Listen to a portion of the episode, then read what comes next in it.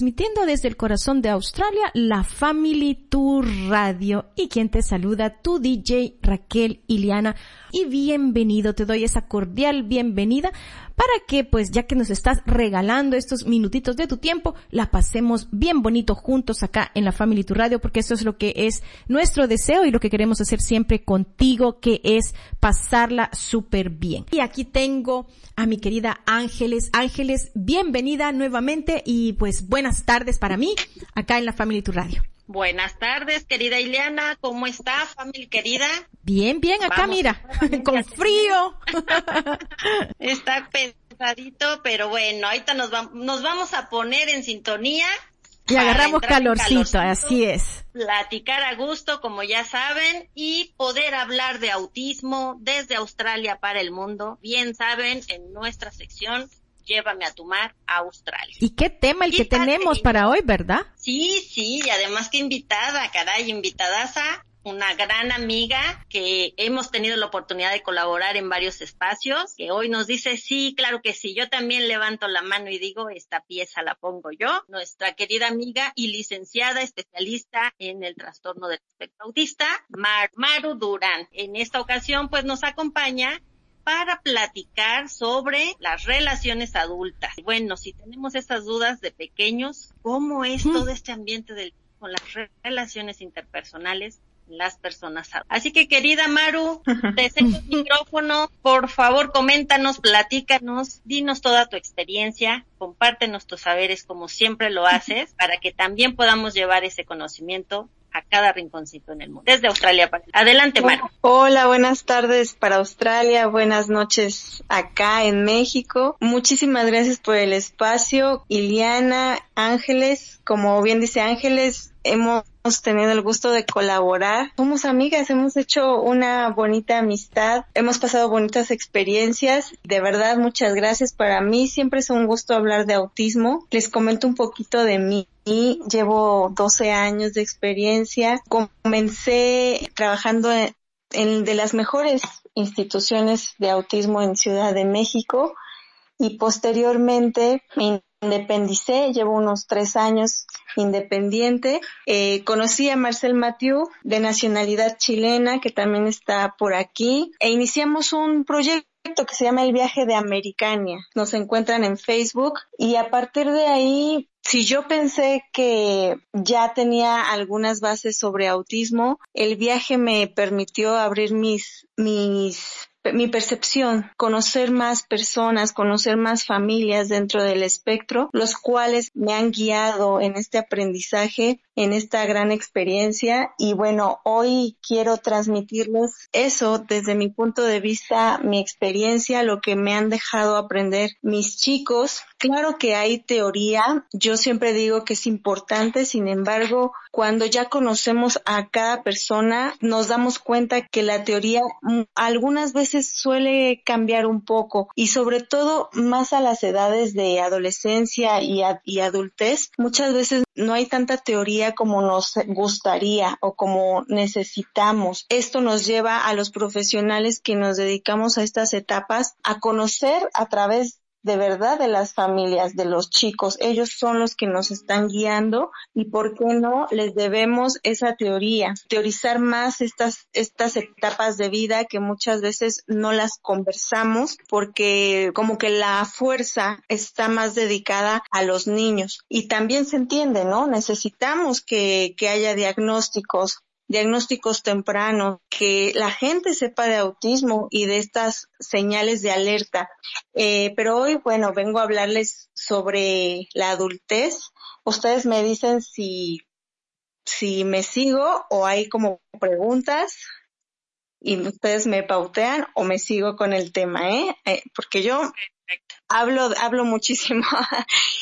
Entonces, eh, nos comenta el tema y si nos permites, en cuanto vayan surgiendo preguntas, te, hacemos ahí una pequeña pausita y las expresamos en el Moxali, ¿vale? Perfecto, perfecto. Voy a comenzar diciéndoles el concepto, ¿verdad? Es importantísimo. Entendemos por trastorno del espectro autista un trastorno que comienza desde los primeros años de vida. El DSM-5 nos marca que a los tres años se puede diagnosticar, sin embargo, las nuevas investigaciones nos marca que desde el año o algunos meses de vida ya existen sintomatología. Ajá. Tiene características muy puntuales, déficit en la comunicación, la interacción social, algunas personas con déficit en el área sensorial, desintegración sensorial y conductas repetitivas. ¿Qué pasa cuando lo diagnosticamos de niño? Tiene ciertas pautas. Sin embargo, cuando van avanzando en la edad, esas pautas parecen irse modificando, pero siguen siguen teniendo un, un este, una vertiente en el mismo origen. Solo que claro que empiezan a crecer los chicos y las chicas y, y ya no es lo mismo, va evolucionando. Así el, el diagnóstico, tanto la persona, ¿ok? Eh, estas transiciones en las etapas en el autismo son muy difíciles. Cuando viene la adolescencia en personas regulares, como sabemos, lo hemos vivido, hay un huracán de emociones, de experiencias en lo corporal, ¿sí? El cuerpo crece, cambia y sobre todo el adolescente busca el grupo al que pertenece, como alejándose un poco más de los padres y guiándose más a través de los pares, de los iguales. Podrán, podrán este, imaginarse que en el autismo, pues esto causa mucha frustración en los chicos porque se empiezan a dar cuenta de, de muchas cosas sobre ellos y sobre lo que los rodea. Para la adolescencia tenemos que estar como familia, como grupo de, de apoyo terapéutico guiando al chico o la chica a que pase esa transición de niño a, a, adolescente. El chico con autismo, la chica, por lo regular no lo va a hacer solo tenemos que estar al tanto como de actualizar ese desarrollo. Así pasa tal cual en la adultez. Si no empezamos a guiar al niño desde lo verbal, por ejemplo, eh, no, ya no, no eres un adolescente, eres un adulto y los adultos hacen esto y desde los hechos, porque no podemos solo decirle ya creciste, eres un adulto, sino qué te toca hacer. Y sobre todo son etapas donde se refleja el trabajo que, que, que hubo, ¿sí? si no hubo un previo trabajo, también suelen haber complicaciones. Quiero, quiero dejar claro que muchas veces, aún con las terapias, y hay otras veces que me toca con frecuencia que hay chicos nivel 1 que se diagnostican en la adultez. O en la adolescencia, pero hablando de la adultez, también en la adultez de 20 años, de 25, de 18 años, podemos imaginar que si han pasado todos esos años desapercibidos, como nos pasa a cualquiera, las creencias que se tienen ya están muy perpetuadas. Aquí la dificultad es que las creencias van a ser muy rígidas, ¿sí? Y además van a contener una percepción muy sesgada y que muchas veces causa un impacto negativo en sus relaciones sociales. Hay chicos que por, por, hablar de perfiles, digamos, conductuales, chicos o chicas muy conductuales, muy explosivos, muy agresivos o muy, con muy poca tolerancia a la frustración.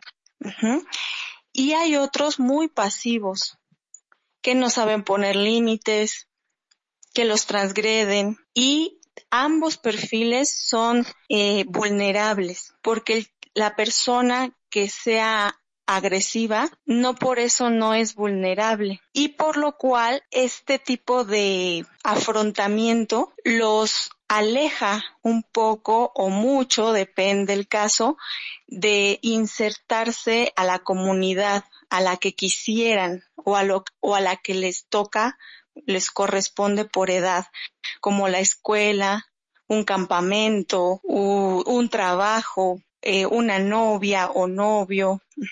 ¿Por qué? ¿Por qué va pasando esto? De hecho, las personas adultas que son diagnosticadas en esa edad, no es que nunca hayan tenido problemas, solo que a esa edad me, me ha tocado en la experiencia que suele darse ya sea porque empiezan a vivir solos, porque las demandas se juntan, son diferentes, variables y numerosas. Voy, a dar ejemplos para ser más clara.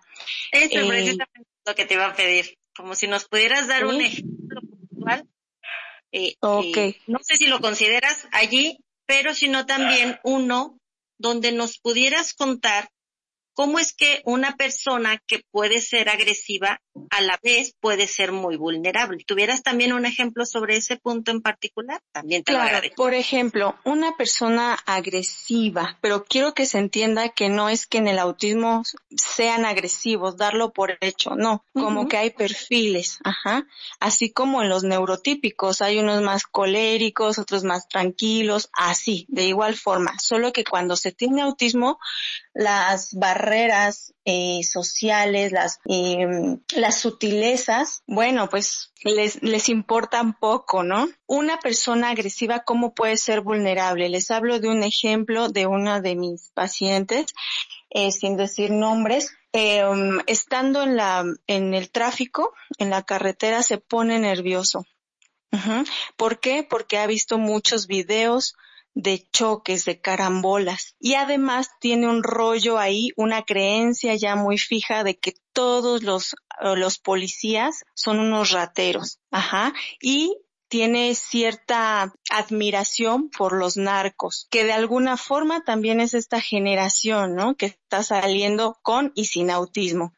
Que, que ven esta, este reflejo en los narcos de, bueno, tienen dinero, mujeres, este, bla, bla, bla, ¿no?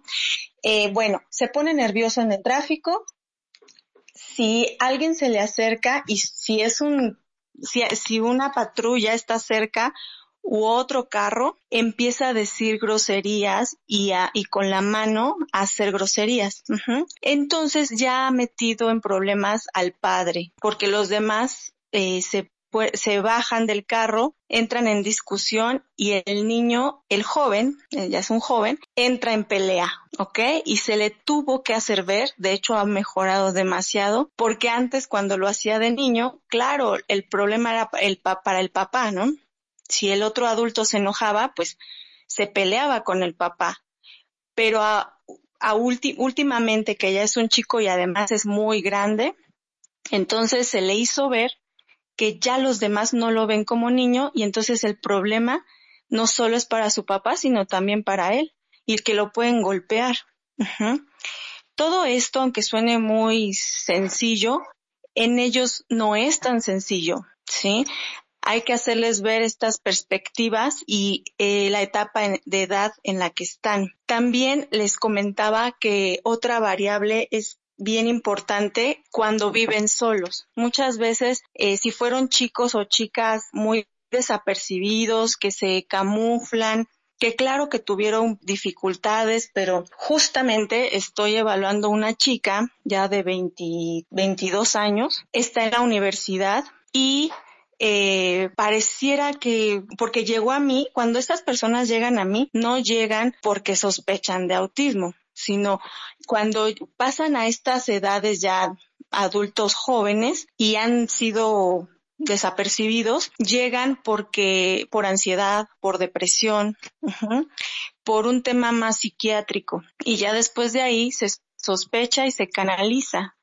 O llegan conmigo que por depresión, pero cuando escucho en la entrevista a los padres y me parece ser que son eh, ahora sí que uno de mis, de mis chicos, entonces me interesa el caso y lo abordo y bueno, hay que, hay que saber si la sospecha es, es positiva o negativa, ¿no?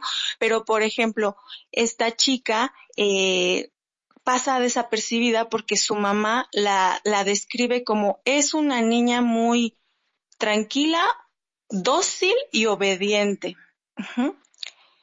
Tenemos como la, lo contrario, ¿no? Del, del caso que les comentaba. Es una chica dócil y obediente. De hecho, muchas veces en la familia a estas personas más pasivas, la misma familia los transgrede. Ajá. Esta chica, este, tal vez se encarga de muchas cosas en la casa, aparte estudia, eh, los novios pueden transgredirla también, pedirle de más, se involucran en relaciones poco recíprocas. Ustedes me dirán, bueno, la verdad es que pasa en los regulares también. Y sí, todo lo que podemos estar hablando de autismo pasa en los regulares, pero eh, va a haber otra, otro tipo de intensidad y el trabajo para que comprendan es mucho más difícil por estas creencias arraigadas. Una, una persona pasiva también puede ser vulnerable por eso. eh, muchas veces al vivir solos se juntan las, las demandas porque tienen que hacer la compra, la despensa, también tienen que estudiar o tienen aparte una pareja, entonces colapsan. ¿Sí? Colapsan sobre todo, aquí vamos a ver que por la toma de decisiones y la solución de problemas, es decir, función ejecutiva, que desde niños se nota una, un déficit en preparar algo, no sé, hacer una actividad de varias secuencias, se distraen, no cambian la estrategia, la estrategia no les funciona y siguen ahí. Un ejemplo de esto en adultos, eh, justamente un adulto que de 20 años, él es de Guadalajara, aquí en México, y colapsó, colapsó a los 20 años, parecía depresión, tenía depresión, pero como les comento, lo canalizan conmigo, lo, lo evaluamos y eh, sí, presenta trastorno del espectro autista, colapsa porque se va a vivir solo a Ciudad de México, es una ciudad grande, aparte estudia, se mete a trabajar, en el trabajo empieza a ver que tiene dificultades, toma las reglas del trabajo demasiado literal, es correcto, pero no amable, no cambia la entonación, su entonación es monótona, entonces parece pedante, parece grosero, eh, y aparte, eh, con esto de, de, vivir solo, no planeó bien cómo disminuir el estrés. Ajá. Su escuela y su, y su trabajo quedaban en polos opuestos, o sea, hacía mucho, mucho tiempo de un lado a otro. En Ciudad de México las distancias son muy grandes. Y ya ahora que está en intervención, justamente ahorita que se está hablando de que la pandemia, bueno, es, va a dar pie a que ya se, que las cosas vuelvan un poquito a la normalidad en clases presenciales, pues nos estamos preparando y le digo al chico, vas a regresar a Ciudad de México, ¿qué vas a hacer? Porque bueno, la escuela es la misma, pero ¿qué vas a hacer? Dice, voy a regresar a estudiar, digo, voy a regresar a trabajar al mismo lugar, quiero regresar al mismo lugar. Uh -huh. Ajá. Y pasó tantas cosas, la pasó muy mal por la depresión. Ajá. Entonces, eh, no cambian de estrategia. Se le tiene que hacer ver, oye, colapsaste, estuviste delicado, vulnerable de, de, salud, no solamente ya en cuestiones mmm, neurológicas, eh, eh, me refiero, no, no en cuestiones eh, de la vida diaria, sino en cuestiones ya más comprometidas, como, como esto de los neurotransmisores, ¿no? Que cambian sí. en la depresión. Y se le hace ver que tiene que cambiar de estrategia, ¿sí? También otro ejemplo muy importante es cuando viene la selección de la universidad, de la carrera. Ahí también colapsan muchos, porque ¿qué voy a hacer? ¿Cómo, cómo se elige la carrera? ¿Sí? ¿Y por qué pasan estas cosas? Aparte de la función ejecutiva, se ve atrás una, un déficit en el, en la, en el autoconcepto la conciencia de sí mismo, eh, la autorrepresentación. Porque cuando se trata de escoger la carrera, uno se pregunta, bueno, ¿qué quieres estudiar? ¿Para qué eres bueno? ¿Qué te hace feliz? Y además te visualizas en un futuro. Todo esto tiene fallas en el autismo, una visión hacia el futuro. Lo que antes, cuando eran niños, nos preocupaba que no pudiera imaginar. Y hay chicos en el espectro que se imaginan pero es una imaginación también muy estereotipada, ¿no? Eh, cuando son niños nos preocupa eso, es que no juega, es que no imagina, es que no simula, pero ya cuando son adolescentes y adultos se ve reflejado en una poca futurización, Ajá. Mm. en un, en una pobre autorrepresentación. Hay chicos que les dices, pasaron por una situación emocional difícil o compleja o muy buena, porque también hay experiencias muy positivas, y les dices, ¿cómo te sentiste? ¿Qué sentiste? ¿Qué opinas de eso? Y es bien difícil. Es mucho más fácil cuando se expresan para datos, para datos concretos, para datos fijos, que eh, datos muy, que, que no cambian, muy estáticos, ¿no? Entonces, como podrán ver, eh, tanto en lo laboral como en una selección de carrera académico y ni hablar también de la pareja y en las cuestiones familiares. Hay chicos que, chicos o chicas, que detonan demasiado en la familia, pero demasiado, ¿eh?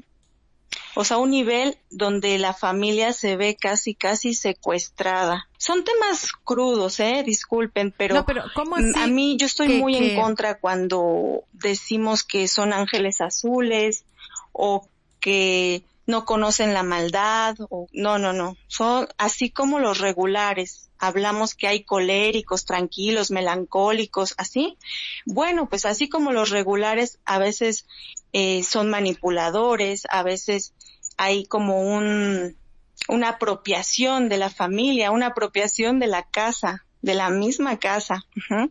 No se da siempre, no, no digo que en todos los casos, pero hay algunos casos que están muy difíciles en la dinámica familiar, demasiado difíciles. Pero y si hay hermanos adentro, ¿será eh, porque hermanos demasiado enfermos, ajá, ¿Será porque de ansiedad, de depresión. ¿Será porque la familia no tiene eh, conocimiento? Obviamente también existen otros chicos que no, que al contrario, en casa son muy tranquilos.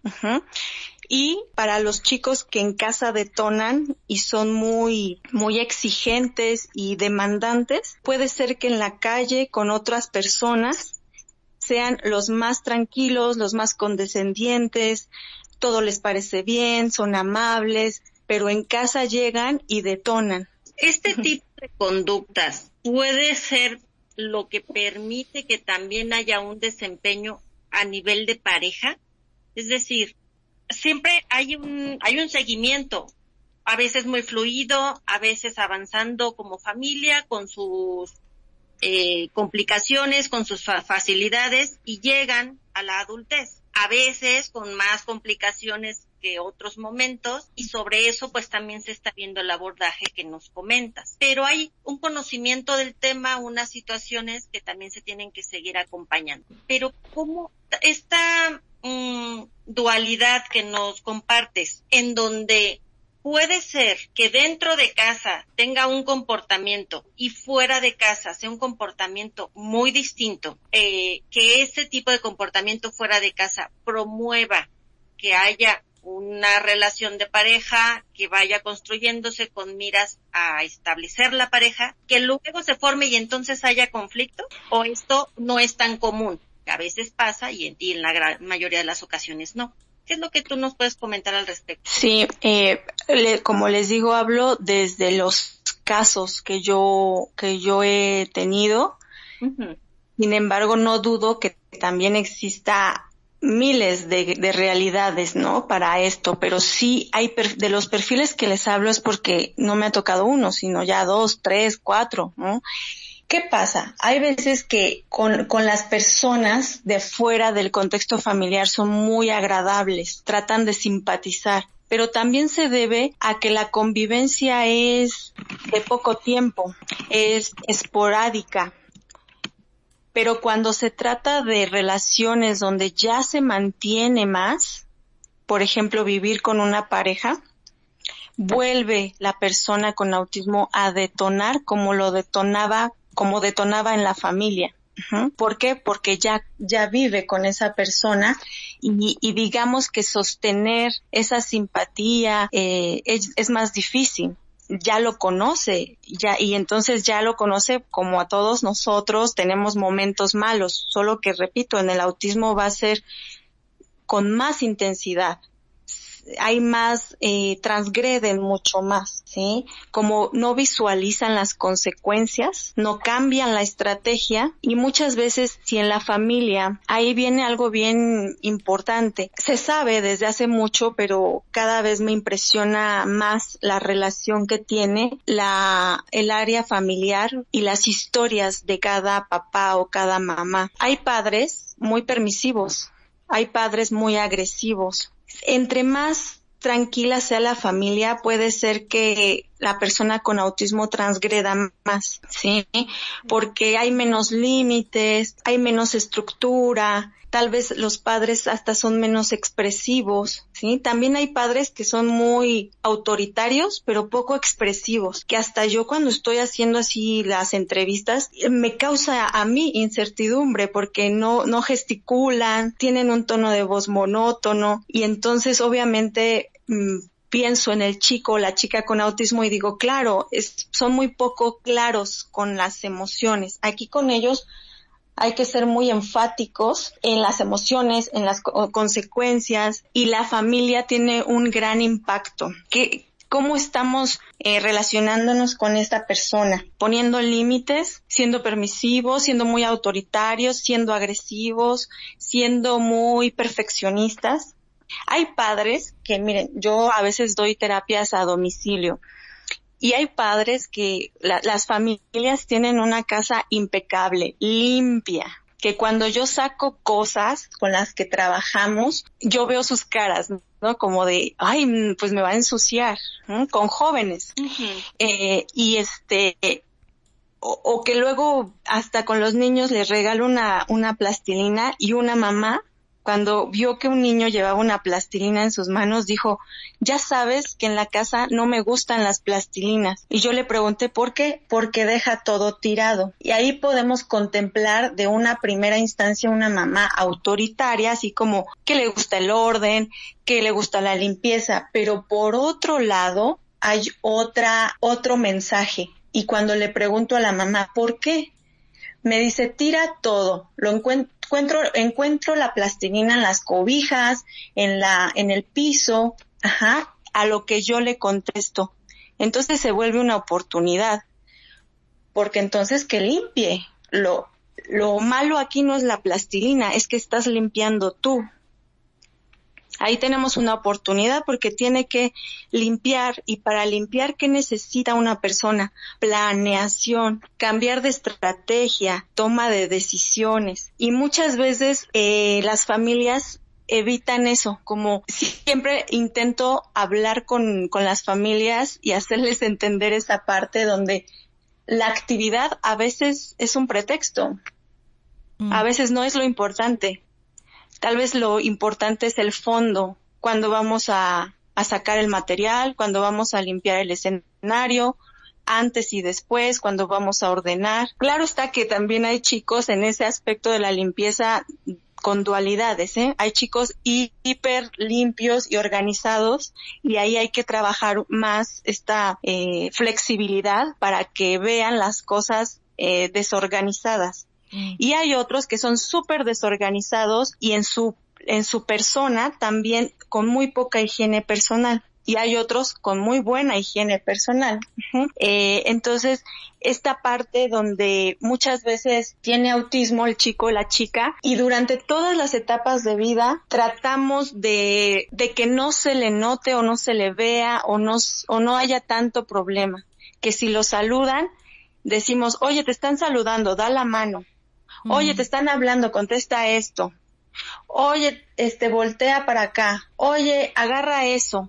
Oye, limpia con este trapo. Ponte estos tenis. Pon, llévate un suéter. Ajá. Pero tenemos Como que ver, creo que sería, nos- ¿no? te- ajá, tenemos que aprovechar esas primeras etapas porque la verdad son cosas de niños. Llevar una chamarra, guardar sus cosas, porque más adelante viene lo rudo. Y si siempre le resolvieron todo, si no lo, si no dejaron que la niña, el niño se ensuciara, que, al- que resolviera problemas, ahí viene lo crudo, cuando entonces ya no son niños y me quedó algo bien grabado en uno de los programas que tuvimos en Americania. Tenemos ahora con esto de la pandemia un programa que se llama Plantea, que es vía Zoom.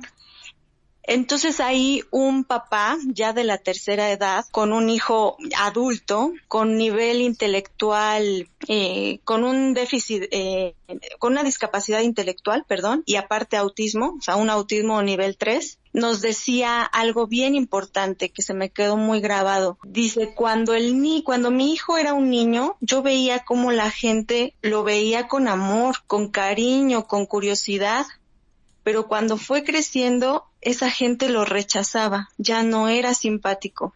Sí, la Tenemos que estar, en una edad y otra. claro, no es lo mismo que un niño pequeño te esté gritando en el supermercado que un adulto.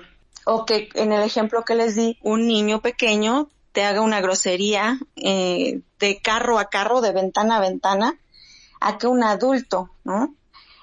Eh, entonces, estas, esta parte es donde de adultos ya no va a ser chistoso, ¿sí? En una pareja, en el punto en el que estábamos, cuando, cuando ya pasa la persona con autismo de estar en el núcleo familiar y los que, los que tienen la oportunidad en muchos sentidos de tener pareja, ahí también se encuentran varias dificultades. Y como pasarían los regulares, que si una mujer o un hombre tiene una pareja y es, y en su familia nunca le pusieron límites y eso es desagradable, bueno, pues también igual aquí en el autismo. Ya tiene pareja, pero se va a reflejar los pocos límites que recibió en casa o la forma autoritaria que recibió en casa. Hay mucha dificultad eh, para encontrar relaciones recíprocas, ¿sí? Les voy a poner un ejemplo. Con un chico eh, de veintitantos años, eh, me comentó, lo vi muy contentito, entonces enseguida le dije, ¿qué te, ¿Qué pasó? ¿Te sucedió algo muy positivo? No, nada. Cuando la pregunta es muy abierta, es más difícil que nos contesten y más si son y si es información muy personal, muy emocional. Pero entonces fui más directa y le dije, ¿conociste a alguien? ¿Te- no sé, ¿te gusta a alguien? ¿Estás hablando con alguien? Y me dijo, sí. Ok, ¿con quién? Bueno, estoy hablando con una mujer que yo le escribí, la conozco de la escuela y le escribí hace tres meses por WhatsApp. Y apenas me contestó y de ahí estamos platicando. Desde que me dijo que, que él mandó un mensaje, no le contestaron en tres meses, a mí me prendió un foco rojo.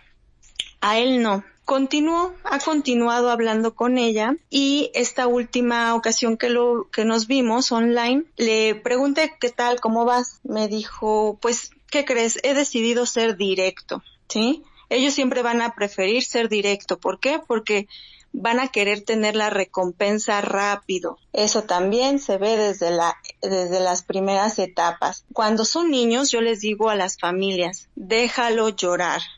Claro, acompáñalo, estate presente, es apoyo conductual positivo, pero si él llora una hora, llora una hora. No lo toques, claro, si se está pegando o si está aventando cosas, es mejor hacer cambios en el entorno, quitar los libros que va a tirar o el florero que va a tirar.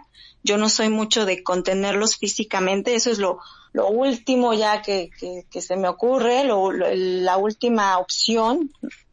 Este, y eso se llama regulación emocional. Pero los papás muchas veces malinterpretan y dicen, no, está loca, ¿cómo que lo deje llorar? Y entonces cuando llega la etapa adolescente y adulta, quieren todo en ese momento. Entonces, así me dijo el muchacho. Eh, decidí ser directo y le dije que me gusta, porque él y yo habíamos hablado que se fuera tranquilo, ¿verdad? Que si ella le platicaba cosas personales, él tenía, digamos, la, Opción. la, la opción, la aprobación de él también decir algo personal y así, que si ella hablaba de cosas banales, entonces él me dijo, no, yo decidí ser directo, le dije que me gusta, hasta fue un tanto galante, digamos, dijo, sé que no es un buen momento, pero nunca es un buen momento y entonces me gustas. A lo que ella responde, me halagas para, para hacer que casi nunca te contesto y no nos mm. conocemos en persona, ¿ok? Y entonces yo, yo vi la cara de, de mi muchacho así natural, normal. Le dije, vuélvelo a leer. ¿Qué entiendes? Nada. Me sigue contestando, ¿ok?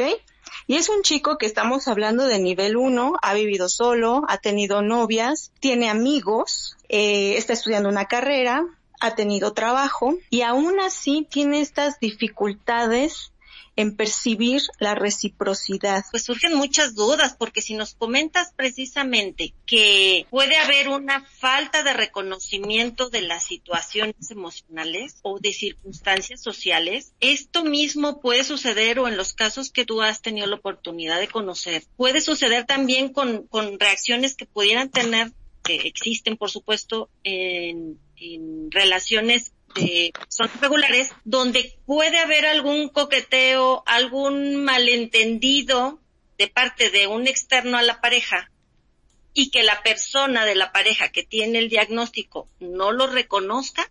¿Has tenido algún eh, caso similar, alguna experiencia o información al respecto? ¿Qué nos puedes comentar, Maru? Sí, claro, o sea, igual así como hay personas coléricas o melancólicas, sigo con este ejemplo, que pasan los regulares igual en el autismo. Hay personas que pueden ser demasiado posesivas y otras cero celosas. Ajá. Eh, que si detectan si alguien le coquetea a su pareja, puede ser, pero en el autismo siempre va a haber extremos, que tal vez no le estén coqueteando y perciba que le están coqueteando y explotar, por ejemplo, en ese momento, o haber un coqueteo y no notarlo. Ajá. Puede haber de esas dos opciones, porque hay, recordemos que en el autismo hay una dificultad para interpretar las intenciones de sí mismos y de los demás dificultad. No quiere decir que en ocasiones no, no, no tengan una buena interpretación de la situación social. Hay veces que sí, es más, aprenden, pero si existe, sí existe una dificultad para esta interpretación. Y esa dificultad como personas cercanas a alguien que está dentro del espectro, es lo que nos puede ayudar también a tener cierta reserva en nuestras reacciones, es lo que nos puede ayudar como guía a tener una cierta reserva en en cómo desde fuera también interpretar su reacción. Por ejemplo, a veces que dicen es que es grosero, es grosera o no le interesa, no le importa o se quedó como si nada hubiera sucedido. Pero cuando sabemos muchas veces, sí. Y muchas veces también lo sufren. Les voy a poner un ejemplo, digamos que no está en un contexto de negativo.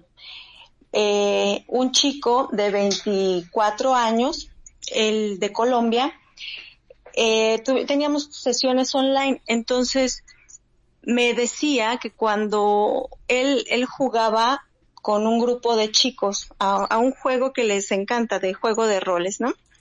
Y entonces él me comentaba que justo en momentos donde él se sentía súper cómodo, súper contento, tranquilo, en paz, disfrutando el momento, nunca faltaba una persona que le dijera, ¿estás molesto? ¿Estás enojado?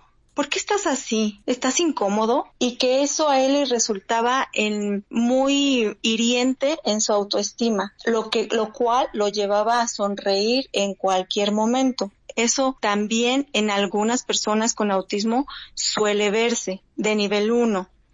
Hay chicos que constantemente lanzan una sonrisa o tienen una sonrisa permanente y que después te das cuenta que que no hay una discriminación, sino que está sonriendo. Ajá. Y es compensatoria alguna anécdota, ¿no? Sí, eso es como porque muchas veces la mamá, el papá, el tío, el amigo le dice, ¿estás enojado? ¿Estás triste? ¿Estás...? Una chica de, de 16 años fue a una revisión de un pie, le estaba molestando un pie para que fuera la revisión fue un poco complejo porque evita entablar relaciones nuevas, ¿no? Entonces, bueno, ya llegó al hospital y la doctora le empezó a, entrevistar. La chica estaba contestando, pero en realidad también ya estaba un poco frustrada porque la entrevista duró mucho tiempo, más de lo que ella contemplaba. Tienen dificultades para anticipar. Ajá. Entonces, eh, la doctora se le ocurre decir, ¿estás enojada? ¿Estás triste? ¿La pasaste mal? ¿Pero qué te tiene así? Y eso hace que ella empiece a llorar, se pone roja, sí, se empieza a incomodar, su ansiedad aumenta y terminó la entrevista, sí, pero muy ansiosa y en casa, ¿qué creen? Detona. Ajá, no detona en la calle, pero en la casa detona y bueno, ella es de los casos que dentro de la dinámica familiar es muy compleja, eh, pero esta cuestión donde muchas veces no son interpretados de la manera correcta y eso les aumenta su ansiedad o les aumenta la incomodidad. Es que sí son, eh, cada uno de nuestros temas nos plantean posibilidades infinitas. Y nos faltan horas y horas de seguir platicando. es lo que te, es lo que te digo siempre, Ángeles. Aquí en la, en la mente tienes un mundo de, de cosas que estás aprendiendo y, y esto te lleva a cientos de preguntas, o sea, de cómo, cómo pasa, qué haces. Pero fíjate que algo que sí veo que es importantísimo es el factor de la familia y me refiero también a las personas que están cerca, ¿verdad? Tal vez los mejores amigos, personas que eh, desde niño se tiene que ir creando un ambiente pensando, o sea, ahora que escucho esto, Ángeles y, Mari, um, es desde pequeño tienes que ir pensando hacia el futuro, porque lo que hagas ahora va a ser eh, como un reflejo cuando ya ellos sean adultos o adolescentes, que la adolescencia creo yo que es como dicen la aborrecencia, o sea, nadie quiere estar ahí y son, son terribles, ¿no? Entonces, pues, o sea, si esa edad para cualquier persona que no tiene una condición así, es difícil, ¿no? De verdad que, que muchas preguntas, muchas cosas quedan para hacer no sé cuántos programas. Sí, vamos a ir pian pianito, familia, mm. querida family, porque es muy importante conocer y creo que aunque estamos teniendo este enfoque para platicar sobre autismo, por supuesto que se nos están quedando ideas, herramientas y varias reflexiones que podemos también implementar y que podemos también relacionar con cualquier otro caso de algún diagnóstico que nos puede ayudar a poner perspectiva y nos puede ayudar también a poner perspectiva con la propia evolución de cualquiera de las personas, tengamos o no algún diagnóstico. Claro. Eh, y pues bueno, eso es precisamente lo que, como ustedes bien saben, estamos nosotros compartiendo ese punto de partida de reflexión, ese punto de partida de conocimiento que permita la práctica de un desempeño y una convivencia respetuosa de la diversidad funcional. Entonces, pian pianito, con cada uno de los programas, pues vamos poniendo otro granito. Pero ¿sabes qué, Ángeles? Sí, ah, también hay que abrir esa frase, yo digo,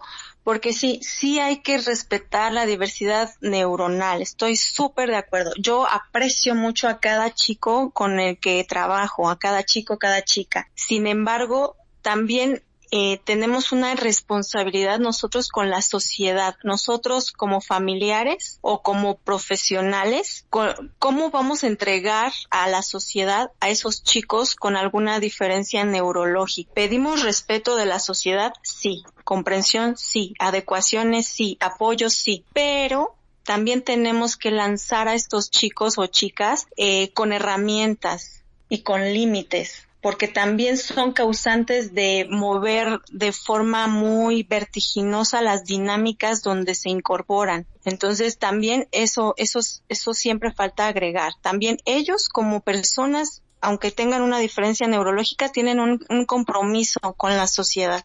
Claro, definitivamente, porque eso es un desarrollo sano. Poder adecuarnos va a ser resultado de un buen desarrollo, de un buen crecimiento que va junto con los límites. Como recuerdan amigos y amigas de la familia, es un punto muy importante que además te va guiando si, si estamos buscando, como hemos platicado en varias ocasiones, esta independencia y autonomía. Si estamos buscando que sea con esta armonía, que también conocemos, es el, el ir dando soporte y el ir disminuyendo conductas el promover la autorregulación, el promover el conocimiento y el aplicarlo en donde se necesite para poder seguir de pie y avanzar, es precisamente lo que hay que continuar y mantener haciendo para que no se convierta el mundo en autismo, para que no solo exista aquel hermano o hermana con el diagnóstico, para que se pueda atender a los demás elementos de la familia, para que en la sociedad nos abran las puertas y hagan las adecuaciones que correspondan,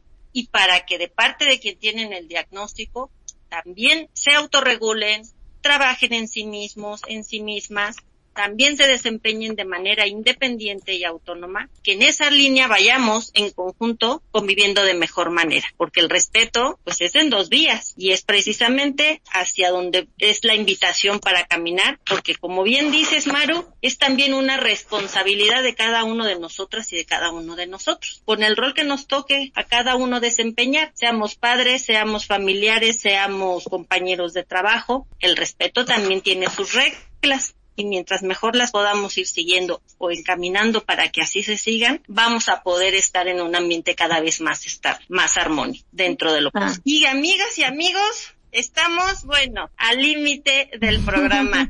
ya saben que el tiempo se nos va, pero volando. Ni se siente, ¿no? Cuando uno la está pasando bien, ni se siente, Ángeles. Sí, caray, vamos así como que, quiero hacer más preguntas, pero si de tono otra pregunta, nos faltaría otro programa. vamos a tener que hacer otra programación sin Maru nos permite. Claro, Para que posteriormente podamos seguir platicando de otros temas. ¿Qué dices, Maru?